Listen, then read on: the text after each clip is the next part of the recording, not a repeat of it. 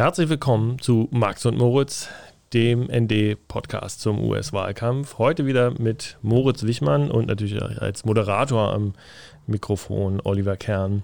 Wir wollen heute mal über den US-Senat sprechen, also gar nicht um die Präsidentschaftswahl, denn über die haben wir schon sehr viel geredet und die werden wir natürlich in den nächsten Monaten bis zum 3. November auch noch zu Genüge thematisieren. Aber auch der Senat ist wichtig, für manche wahrscheinlich sogar noch wichtiger, denn wie man in den letzten Jahren gesehen hat, ohne den Senat kann ein Präsident gar nicht so viel machen, wie er machen will. Donald Trump hat gerade den Vorteil, dass er den Senat auf seiner Seite hat. Die Machtverhältnisse sind genau 53 zu 47 für die Republikaner. Wenn Joe Biden im November gewinnt, aber der Senat in Republikanerhand bleibt, dann wird es für ihn sehr schwierig zu regieren. Deshalb braucht er natürlich auch unbedingt hier eine Mehrheit. Aber diese drei Stimmen aufzuholen, ist gar nicht so einfach für die Demokraten. Sie hatten auch schon versucht, das 2018 zu schaffen und da sind sie noch dran gescheitert. Moritz, du bist einer, der sehr viel auch die Umfragen ständig verfolgt. Wie sehen denn die Chancen gerade aus? Äh, schaffen die Demokraten, können die das schaffen, auch die Mehrheit im Senat zu übernehmen? Grundsätzlich sehen gerade die Umfragen sehr gut aus. Das heißt, es könnte gut sein, dass einige Senatskandidaten auf einer Anti-Trump-Welle ins Amt reiten werden. Also Joe Biden, die quasi mit ins Amt zieht. Die grundsätzliche Stimmungslage ist sehr pro-demokratisch gerade. Zum Beispiel in der Congressional Ballot, die quasi sagt so, hey, okay, welche Partei sollte ihren Wahlkreis gewinnen, unabhängig vom Kandidaten, liegen die Demokraten derzeit so zwischen 7 und 10 Prozent vorne. Das sich, was sich ungefähr deckt mit, mit der Umfragelage für Biden. Das kann sich wieder ändern. Ne? Also Statistiker sagen so revert to mean, also quasi Ausschläge neigen dazu, also wenn etwas nach oben ausschlägt, neigt das dazu, wieder zu so einem Mittel zurückzukehren irgendwann, aber vielleicht auch nicht. Grundsätzlich ist es so, dass anders als 2018 die Karte besser ist für die Demokraten, weil dieses Mal müssen nämlich die Republikaner 23 Sitze verteidigen. Also 23 Sitze, die bisher von Republikanern vertreten werden, stehen zur Wahl an und aber nur zwölf Staaten, in denen Demokraten den Senator oder die Senatorin stellen. Das ist also schon mal ein grundsätzlicher Unterschied. 2018 war es so, war es fast umgekehrt. Da mussten die Demokraten viel Defense spielen quasi und haben tatsächlich deswegen auch Sitze verloren in Staaten zum Beispiel wie North Dakota mit Heidi Heitkamp, die schon seit Jahren demografisch in Richtung der Republikaner trendeten, wo die Senatoren quasi so einsam auf weiter Flur waren, eigentlich in, in Republikanergebiet, was die Republikaner schon seit Jahren übernommen hatten, Schritt für Schritt. Und egal wie gut man da Wahlkampf gemacht hat, es war quasi nicht aufzuhalten.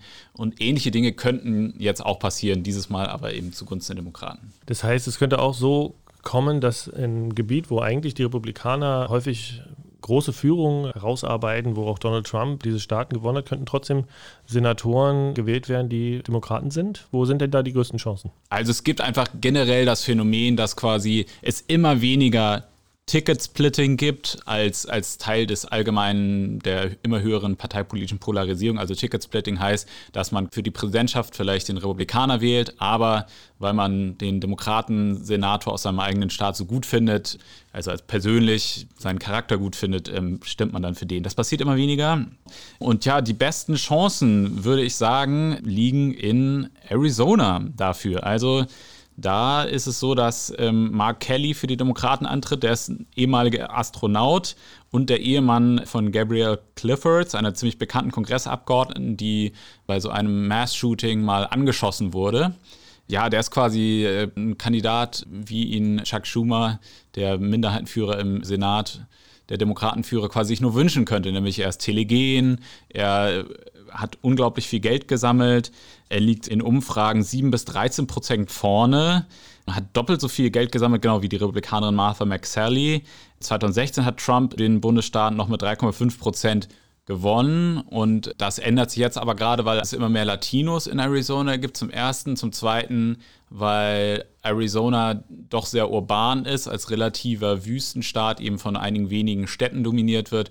Und in diesen Vororten dieser Städte die Leute früher für die Republikaner gestimmt haben und seit 2018, quasi seit Donald Trump, immer mehr für äh, die Demokraten stimmt. Zweite Möglichkeit wäre North Carolina, war schon 2016 ein echter Swing State, ist nämlich nur knapp mit 3,5 Prozentpunkten Vorsprung an Trump gegangen. Aktuell liegt der Demokratenkandidat Cal Cunningham, das ist ein ehemaliger Abgeordneter im Staatsparlament, liegt der so ungefähr 3% vor, seinem, vor dem republikanischen Amtsinhaber Tom Tillis. Und er hat 7,4 Millionen Dollar eingesammelt im zweiten Quartal. Also ist ein Rekord für den, für den Bundesstaat.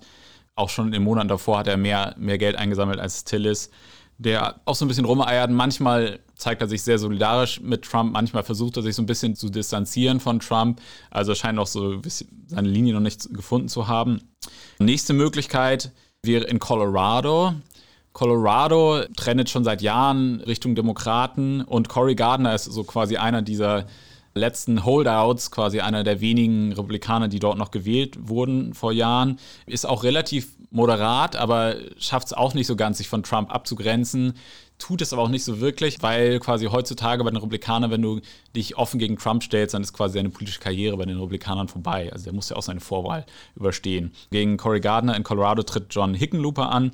Der liegt in Umfragen aktuell zweistellig vorne, ist der ehemalige Gouverneur im Staat, hat auch viel Geld eingesammelt. Also diese vier Staaten, Colorado, North Carolina, Arizona und zusätzlich auch noch Maine, könnten den Demokraten zur Mehrheit verhelfen.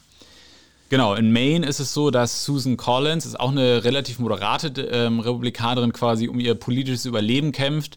Die hat immer schon sich so relativ als unabhängig inszeniert, hat mal mit den Demokraten gestimmt, mal mit den Republikanern, aber sie hat viele Demokratenaktivisten im Staat sehr verärgert, indem sie für die Nominierung von dem Supreme Court Richter Brett Kavanaugh gestimmt hat und sie hat auch äh, Donald Trump im Impeachment-Verfahren freigesprochen. Also das hat quasi die Demokratenbasis im Staat sehr aktiviert, also sehr aufgebracht. Und Sarah Gideon, ihre Herausforderin, ist eine führende Demokratenpolitikerin im Staat, hat im zweiten Quartal mehr als 9 Millionen Dollar eingesammelt. Also sie wird auch mit Geld überschüttet. Das sieht man quasi durch die Bank, dass in diesen wichtigsten vier Staaten und auch noch in ein paar weiteren Staaten die demokratischen Herausforderer bei den Senatswahlen mehr Geld eingesammelt haben als republikanische Amtsinhaber. Du hast Chuck Schumer angesprochen und dass er so einige Kandidaten gefunden hat, die perfekt in sein Bild passen, perfekt auch in so ein, wahrscheinlich zu so einem Staat passen, der eher so in der Mitte der Gesellschaft, also nicht besonders links oder besonders rechts, sondern da brauchte man zuletzt immer sehr moderate Kräfte, um eine Chance zu haben. Und es hat geklappt mit John Hickenlooper, den du angesprochen hast, mit Steve Bullock in Montana. Zwei übrigens, die selbst versucht haben, im letzten Jahr demokratischer Präsidentschaftskandidat zu werden. Dann haben, haben, sie gesagt, ja, also nee, Senat ist mir zu doof. Ich will, ich will ganz oben ins Weiße Haus. Und dann haben sie es nicht geschafft, sind irgendwann ziemlich früh rausgeflogen. Und Schumer hat sie dann mit ein bisschen Schieben wahrscheinlich hat er sie dann doch überredet, für den Senat anzutreten und das hilft den Demokraten jetzt offenbar sehr. Aber es hat nicht überall geklappt, oder? Also Schumer hätte in ein paar Staaten gerne auch noch andere Leute gehabt, die sich dagegen entschieden haben. Schumer sitzt halt dem Democratic Senatorial Campaign Committee vor, also das ist quasi das Wahlkampfkomitee der Demokraten im US-Senat und ähm, hat als solcher versucht, in den letzten zwei Jahren möglichst gute, möglichst virale, möglichst äh, politisch gut positionierte Kandidaten zu finden. Bullock zum Beispiel in Montana ist ein perfektes Beispiel. Er ist der aktuelle Gouverneur. Er ist policymäßig relativ links, also hat zum Beispiel das große Geld in Montana aus der Politik gedrängt, relativ erfolgreich. Aber im Stil her ist er sehr so mittlerer Westen, so ein bisschen Cowboy, so ein bisschen, also kulturell macht er nicht auf Ostküsten Intellektueller. Also das, das kommt im Staat an. Außerdem hat er gerade eben als Gouverneur den Bundesstaat relativ erfolgreich durch die Corona-Krise geführt. Deswegen ist er auch bei relativ vielen Republikanern im Staat und der Staat ist relativ konservativ, relativ beliebt und hat sehr gute Chancen. Aber Schumer war in mehreren anderen Staaten nicht sehr erfolgreich. Man kann sagen, dass es dieses Jahr und letztes Jahr fast schon lächerlich war. Jeder Demokrat, der irgendwie was auf sich gehalten hat, hat mal versucht, als Präsidentschaftskandidat anzutreten. Und das Gleiche ist eben auch passiert in Texas und in Georgia.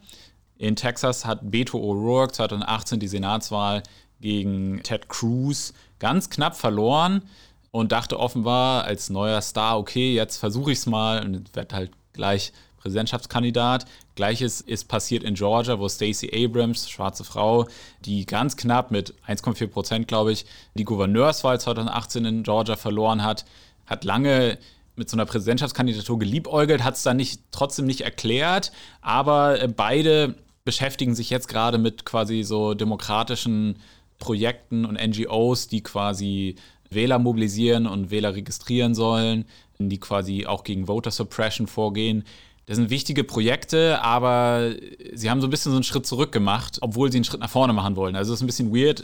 Tatsächlich ist jetzt in Texas so eine Situation eingetreten, die Schumer eigentlich hätte vermeiden wollen, nämlich dass es mehrere Kandidaten gibt, die, die gegenseitig gegeneinander konkurrieren. Es gibt keinen klaren Favoriten. Man kann nicht früh schon eine Kampagne anfangen. Vielleicht nochmal zur Erklärung, dass das jetzt schon wieder in Texas gewählt wird, liegt natürlich daran, dass aus jedem Bundesstaat zwei Senatoren kommen und die werden so alle sechs Jahre wird einer von denen quasi gewählt und Texas war dann einfach sowohl 2018 dran als auch jetzt noch einmal mit dem zweiten. Also diesmal steht da nicht Ted Cruz bei den Republikanern zur Wiederwahl, sondern John Cornyn. Gehen wir mal zu den Republikanern. Also die, die, haben ja ohnehin von den 53 Sitzen sind nur neun, weil wir gerade bei der deutschen CDU hier über die Frauenquote reden, nur neun Senatorinnen. Sechs davon stehen dieses Jahr zur Wiederwahl und vier sind hochgefährdet. Warum? Martha McSally in Arizona, die hat 2018 schon ihre Wahl verloren also sie hat sie knapp verloren und die wurde dann ernannt. Für den zweiten Sitz. Für den zweiten Senatssitz, genau. Und Martha McSally wird einfach ein Opfer von demografischen Trends im Bundesstaat werden, weil der Staat zu den Demokraten immer mehr geht. Susan Collins, vielleicht schafft sie es nochmal, ganz knapp, ganz gerade. Also Wahlanalysten sagen, Maine, das ist ein Toss-up, das ist quasi unentschieden. Ja. Kelly Löffler wurde auch von den Republikanern ernannt, weil. In Georgia, muss man sagen. In Georgia, genau ist aktuell schon Senatorin, nur für wenige Monate, weil dort ein Republikaner zurückgetreten ist. Und Kelly Löffler hat sich aber selbst ein Bein gestellt. Sie ist sehr wohlhabende Unternehmerin und auch Unternehmenserbin, hat aber in der Coronavirus-Krise nach einem Briefing, das führende Senatoren gekriegt haben über die tatsächliche Gefahr durch das Coronavirus, hat sie quasi Insider-Trading, also hat nämlich schnell alle Aktienpakete, die sie so gehalten hat, an Firmen, die von der Coronavirus-Krise betroffen sein könnten, also zum Beispiel Hotelketten, Tourismus, hat sie schnell abgestoßen, also quasi so ein großer Insider-Trading-Skandal was quasi ihr selber wirklich geschadet hat und jetzt gerade. Ja, finanziell wahrscheinlich nicht, aber finanziell politisch. Nicht, aber politisch, also das ist selbst bei den Republikanern in Georgia, das bestätigt eigentlich alle Vorurteile gegenüber dem Sumpf in Washington aus Korruption und irgendwie Insiderhandel und, und, und, dass man sich Vorteile verschafft, wo man nur kann. Unter anderem deswegen hat sie jetzt äh, auch eine Herausforderung von rechts in der Vorwahl in Georgia und ist da hart am Kämpfen. Gestern oder vorgestern hat sie zum Beispiel auch gesagt, sie ist auch Eigentümerin eines Sportteams und sie hat sich quasi auch gegen Black Lives Matter ausgesprochen und dieses Team will Black Lives Matter als Message pushen. Sie macht eigentlich quasi ziemlich viel falsch, was man falsch machen kann. Dass die Republikaner immer mehr die Partei der weißen alten Männer werden, ist in dem Fall Pech, aber, aber irgendwie bezeichnend auch. Im Grunde ist es keine Anti-Frauen-Stimmung, die man irgendwie sehen kann, also eine noch gesteigerte bei den Konservativen. Das kann man nie sehen, aber alle haben so ihre eigenen kleinen Problemchen.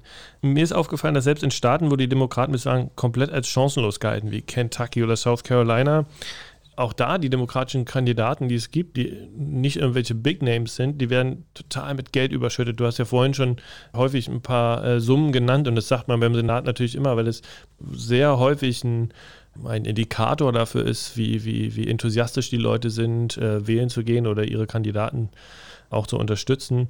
Also selbst in Kentucky und South Carolina werden diese Kandidaten mit Spenden überschüttet. Wie kann man das einordnen? Also in Kentucky ist es ganz klar verbunden mit der Person Mitch McConnell der ist Republikaner und Mehrheitsführer im Senat und blockiert dort seit zwei Jahren, seit 2018, die, die Demokraten eine Mehrheit im Repräsentantenhaus gewonnen haben, können sie dort Gesetze beschließen. Unter anderem zum Beispiel ein Gesetz zu 15 Dollar Mindestlohn. Das ist schon lange beschlossen und das wird aber von Mitch McConnell, der sich auch selber Grim Reaper nennt, also der Sensenmann demokratischer Gesetzgebung, blockiert. Dementsprechend wütend und frustriert sind äh, Demokratenwähler im ganzen Land äh, mit Mitch McConnell und unterstützen jetzt also Amy McGrath, die ist quasi auf dem Papier die beste Demokratenkandidatin, die man sich im konservativen Kentucky vorstellen kann, nämlich sie ist ehemalige Pilotin der US-Marine, also hat von Flugzeugträgern quasi aus selber Angriffe geflogen und so weiter. Also, und das ist natürlich die beste Kandidatin, die man sich vorstellen kann, als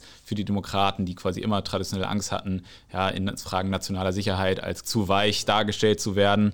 Und McGrath hat 41 Millionen Dollar an Spenden aus dem ganzen Land, und das sind auch Kleinspenden mit dabei, viele, erhalten. Und das ist wirklich absurd viel Geld. Ja? Also damit kann man damit kann sie so viele Fernsehanzeigen bezahlen, dass sie Vor allem in Kentucky, da ist es gar nicht so teuer, ja. Genau, genau. Jaime McHarrison in North Carolina, äh, South Carolina, sorry, ist Vorsitzender der Demokraten in South Carolina, aber genau wie in Kentucky, das mit fast 30 Prozent Vorsprung 2016 für Trump gestimmt hat, ist er auch faktisch quasi chancenlos, weil Donald Trump hier vor vier Jahren mit, ich glaube, 14 Prozent Vorsprung gewonnen hat. Also das sind so die, die, fundamentalen politischen Gegebenheiten in gewissen Staaten, die auch viel Geld und viel Enthusiasmus vermutlich nicht aufholen oder überwinden können. Aber was passieren könnte tatsächlich ist, dass dieses viele Geld, in dem diese Kandidaten jetzt schwimmen, dafür sorgen, dass Mitch McConnell oder Lindsey Graham, der quasi in South Carolina als Republikaner den Staat vertritt, echten Wahlkampf bestreiten müssen, was sie vorher oft viele Jahre nicht machen mussten, also wirklich Ressourcen investieren müssen in ihren Staat, die sie sonst anderswo investiert hätten, um quasi auf Offensive zu spielen. Also sie müssen jetzt quasi Defensive spielen. Also in dem Sinne wird dieses Geld schon irgendwas bewirken. Wahrscheinlich Frage, kein Wahlsieg. Ja. Kein Wahlsieg für die Demokraten vermutlich. Also das wäre eine echte Sensation, das wird, aber es wird ziemlich sicher nicht passieren. Auch wenn viele Demokraten vielleicht nachts davon träumen. Da haben wir schon darüber gesprochen, dass es oft in solchen Swing States sehr moderate Kandidaten bei den Demokraten gibt. Gibt es denn auch Progressive, die sich durchgesetzt haben in den Vorwahlen? Hm, das ist äh, ja, so ein bisschen schwierig. Man könnte sagen, vielleicht so ein ganz bisschen in der einen, in der einen Wahl in Georgia. Dort ist es so, dass Raphael Warnock, das ist ein schwarzer Pastor und relativ progressiv. Die Vorwahl ist erst noch. Es gibt so eine Jungle Primary. Da ähm, treten quasi Republikaner und Demokraten zusammen an. ich glaube, die ersten beiden kommen dann auf jeden die Fall. Die ersten beiden kommen in die Stichwahl, genau. Also in Kentucky könnte man sagen, gab es den äh, Progressiven, der am nächsten gekommen ist, nämlich Charles Booker. Der hat nur 2% Rückstand gegen Amy McGrath verloren, obwohl er nur 800.000 Dollar eingesammelt hat an Zur Spenden. Zur Erinnerung, Amy McGrath war die mit den 40 Millionen Dollar. Genau, mhm. genau. Die hatte die volle Unterstützung des, des ganzen Establishments, auch aus Washington und vieler Prominenter. Aber Charles Booker hatte quasi das Momentum auf seiner Seite, nämlich die Black Lives Matter-Bewegung und ein Land, was seine Meinung ändert zum Thema Polizeigewalt und Rassismus, was Rassismus bewusster wird und was deswegen beinahe dafür gesorgt hätte, dass jetzt ein, dass ein schwarzer Progressiver gegen Mitch McConnell, den republikanischen Oberschurken, antritt. Die Umweltaktivisten von Sunrise Movement, die haben Charles Booker unterstützt und die haben später kritisiert und haben gesagt, ja, äh, Leute, Progressive und Parteilinke bei den Demokraten müssen endlich anfangen, Senatswahlen ernst zu nehmen und ernsthaft quasi anzugehen. Also die Wähler sozusagen. Die Wähler die und die Aktivisten und auch Organisationen auf der linken oder progressive Organisationen im weiteren Sinne. Ein gutes Beispiel dafür ist die gerade zu Ende gegangene Vorwahl in, in Colorado, wo sich John Hickenlooper eben, der Kandidat von Schumer, vom Establishment, der Moderate durchgesetzt hat gegen Andrew Romanoff, der dramatische Klimakrisen-Wahlkampfvideos gemacht hat, der einen wirklich guten Wahlkampf gemacht hat, der auch relativ viel Geld eingesammelt hat, eine professionelle Kampagne geführt hat, der aber kaum Unterstützung hatte durch landesweite progressive Organisationen oder Stars wie Bernie Sanders oder, oder Prominente wie Elizabeth Warren.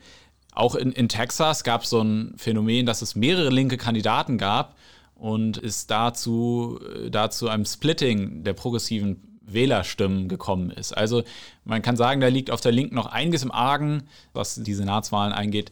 Man kriegt fast den Eindruck, als ob das aktuell irgendwie eine Liga zu hoch ist, teilweise. Wir haben vorhin mal über South Carolina gesprochen und da fiel der Name Lindsey Graham. Der war, ich sag mal, bis zur Wahl von Trump galt er eher als ein moderater Republikaner, ein guter Freund von John McCain, der ja auch in diese Kategorie passte. Er hat, glaube ich, im Wahlkampf damals auch Trump sehr krass angegriffen, ist aber seit der Amtsübernahme von Trump ein ziemlicher Loyalist geworden, was ihm jetzt, glaube ich, auch so ein bisschen auch in seinem eigenen Staat auf die Füße fällt, was die Umfragen vielleicht oder auch das Einsammeln von Geld betrifft. Man merkt schon, dass die Leute in South Carolina ein bisschen sauer darüber sind, dass er nicht mehr für das steht, wofür sie ihn damals gewählt haben. Das hat natürlich, hast du auch schon angesprochen, sehr viel damit zu tun, dass man, wenn man offen gegen Trump was sagt, dann kriegt man schnell mal einen Gegenkandidaten in den Vorwahlen vorgesetzt, den dann Trump unterstützt und dann, und dann war es das mit der eigenen Karriere. Also da spielt viel Angst mit rein. Nun sind wir jetzt fast durch in vielen Staaten mit diesen Vorwahlen und viele Kandidaten stehen jetzt fest. Glaubst du, dass sich die Republikaner, diese, diese Down-Ballot-Candidates, sich jetzt vielleicht ein bisschen lösen von Trump, um ihre eigenen, weil jetzt weil es dieses Drohszenario einfach nicht mehr gibt, ne? Und um die eigene Haut zu retten, wenn, wenn Trump schon weit zurückliegt in den Umfragen? Das könnte passieren. Es gibt so ein bisschen Gemunkel unter Politjournalisten in den USA, naja, vielleicht rund um den Labor Day, also Anfang September, könnte es dann irgendwie zum Bruch kommen. Aber ich bin mir da nicht so sicher, weil, wie gesagt, also Trump in den letzten Jahren die Republikaner immer mehr zur Trump-Partei gemacht hat. Zum Beispiel im Repräsentantenhaus sind fast die Hälfte aller Abgeordneten sind seit 2016 ausgeschieden und, und ersetzt worden mit Trump-Loyalisten. Es ist möglich, ein Beispiel dafür, dass es eher nicht wahrscheinlich ist oder, oder, oder wie sehr so Kandidaten auf so einem sehr schmalen Pfad da wandeln, gerade ist vielleicht Joni Ernst aus Iowa, über die haben wir noch nicht gesprochen. Das ist ein weiteres Ziel der Demokraten, wo sie eventuell gewinnen könnten. Also Joni Ernst ist mal gewählt worden, auch in Iowa mit so einem Drain the Swamp. Ich werde mich gegen Korruption wenden, ich werde so unabhängig sein, ich werde quasi die Schweinchen quietschen lassen, so ein bisschen. Ich glaube, sie hatte mal so einen Wahlkampfspot gemacht hat sich so als taffe Frau hingestellt, die quasi so den, den korrupten Männern in Washington quasi Paroli bieten würde. Und jetzt gestern wurde sie im, im, im Fernsehen quasi gefragt, naja, sie haben damals Barack Obama kritisiert mit seinem Handling der Ebola-Krise und da ist ein oder zwei Menschen in den USA gestorben. Was sagen Sie denn zu Trumps Handling der Corona-Krise? Und da hat die unglaublich um den heißen Brei rumgeredet und die Frage nicht beantwortet. Intern ist es oft mal so, dass ihre Kampagne richtig, richtig wütend ist auf Trump, weil eigentlich Iowa seit Jahren schon irgendwie war früher ein Swing State, aber trendet Richtung Republikaner. Jetzt haben die Demokraten wegen der langen Vorwahl quasi monatelang da Kampagne gemacht. Vielleicht hilft es ihnen wieder, aber Iowa ist jetzt auch wieder umkämpft. Es gibt Umfragen, die zeigen, dass die demokratische Herausforderin in Iowa quasi vor Ernst gerade führt, wenn auch nur knapp diese mindestens vier Senatssitze, die die Demokraten gewinnen müssen, weil sie vermutlich den Sitz in Alabama von Doug Jones verlieren werden, einfach weil Alabama so republikanisch ist, selbst wenn er noch so einen guten Wahlkampf macht und auch Doug Jones hat viel Geld eingesammelt. Doug Jones hat politisch mutig abgestimmt, anders als andere moderate Senatoren aus relativ konservativen Staaten hat er zum Beispiel für Impeachment gestimmt. Ist ja ein gutes Stichwort, denn wir haben bisher nur darüber gesprochen, wo die Demokraten den Republikanern was wegnehmen können. Müssen sie dann überhaupt nicht befürchten, vielleicht jetzt mit der Ausnahme von, von Alabama, dass sie eigene Sitze verlieren? Ich meine, das ist ja immer eine Plus-Minus-Rechnung, die da aufgestellt werden müsste. Also Alabama, da müsste schon ein kleines Wunder geschehen. Da hat Trump 2016 mit 28 Prozent Vorsprung gewonnen. 2018 gab es dann da eine Nachwahl, weil Jeff Sessions Justizminister wurde, ne, musste, musste quasi nachbesetzt werden. Und da hat der Republikanerkandidat, der sich durchgesetzt hat, Roy Moore hatte einen Skandal um, um sexuellen Missbrauch Minderjähriger an den Hacken. Und das war selbst für viele Republikaner zu viel. Und Doug Jones hat dann ganz knapp gewonnen. Doug Jones, ehemaliger Staatsanwalt, der auch zum Beispiel KKK-Mitglieder angeklagt hat, erfolgreich, hat ganz knapp gewonnen.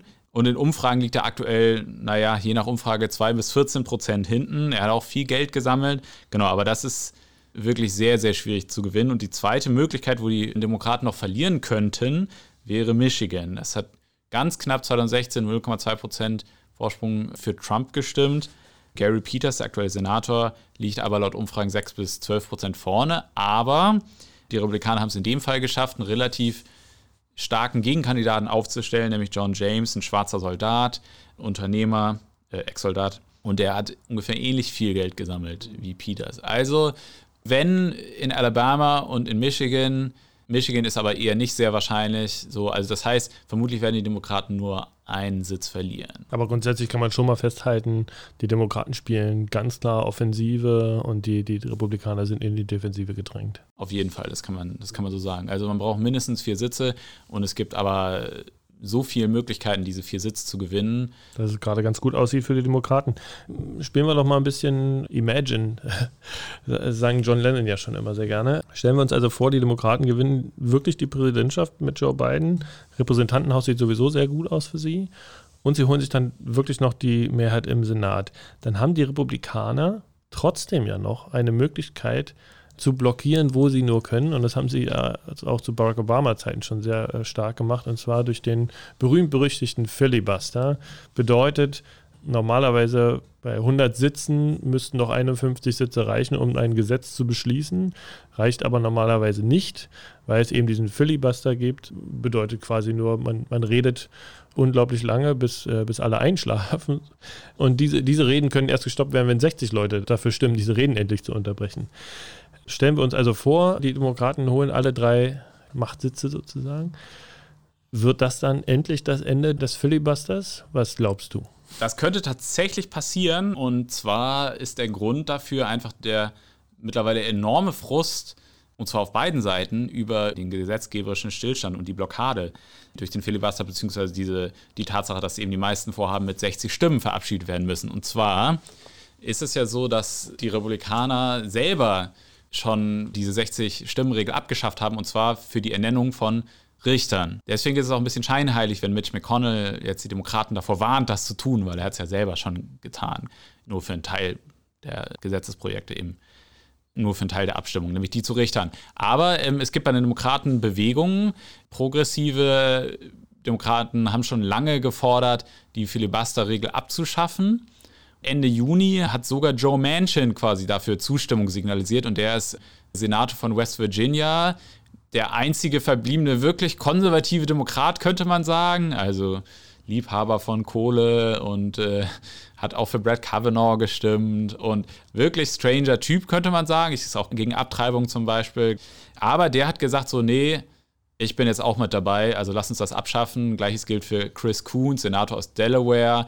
Auch eher moderat, also keineswegs irgendwie so ein linker Radikalinski. Also da scheint es einen Stimmungswechsel zu geben. Und das wäre dann wahrscheinlich der ganz große Umschwung in der US-Politik, von dem die Leute vielleicht noch gar nicht so viel wissen. Und man kann, man muss natürlich auch sagen, der Filibuster steht nirgendwo irgendwie auf dem Wahlzettel. Ne? Also da geht auch kein Senator auf eine Bühne und sagt hier, das ist mein großes Wahlkampfthema. Ne? Weil es natürlich so ein, so ein parlamentarischer Trick irgendwie, ne? der auch in keinem einzigen Gesetzbuch steht. Das ist einfach nur im Senatshandbuch, dass man sich jedes Mal wieder neu gibt und jedes Mal schreiben sie ihn wieder rein und diesmal könnten sie ihn vielleicht. Genau, aber Verfahrensregeln, Verfahrensregeln können geändert werden werden. Und sind in diesem Fall unglaublich wichtig. Ja. Und sie sind ja auch entstanden, wie der Filibuster, sind ja auch entstanden im historischen Kontext, dass es vor Jahren oder Jahrzehnten in den USA so eine Kultur der parteiübergreifenden Zusammenarbeit gab und die parteipolitische Polarisierung nicht so groß war, wie sie jetzt heute ist. Naja, Dinge ändern sich. Vielleicht dann auch der die Regeln ändern. Das heißt, es wird nicht nur ein spannender 3. November, wenn es an die Wahlen geht, sondern es wird dann auch spannend in den Monaten danach zu sehen, falls die Demokraten wirklich gewinnen, ob der Filibuster dann noch überlebt. Da werden wir also weiter spannende Zeiten vor uns haben. Vor allem natürlich in den nächsten Wochen auch immer wieder, wenn es heißt Max und Moritz. Vielen Dank fürs Zuhören und bis zum nächsten Mal.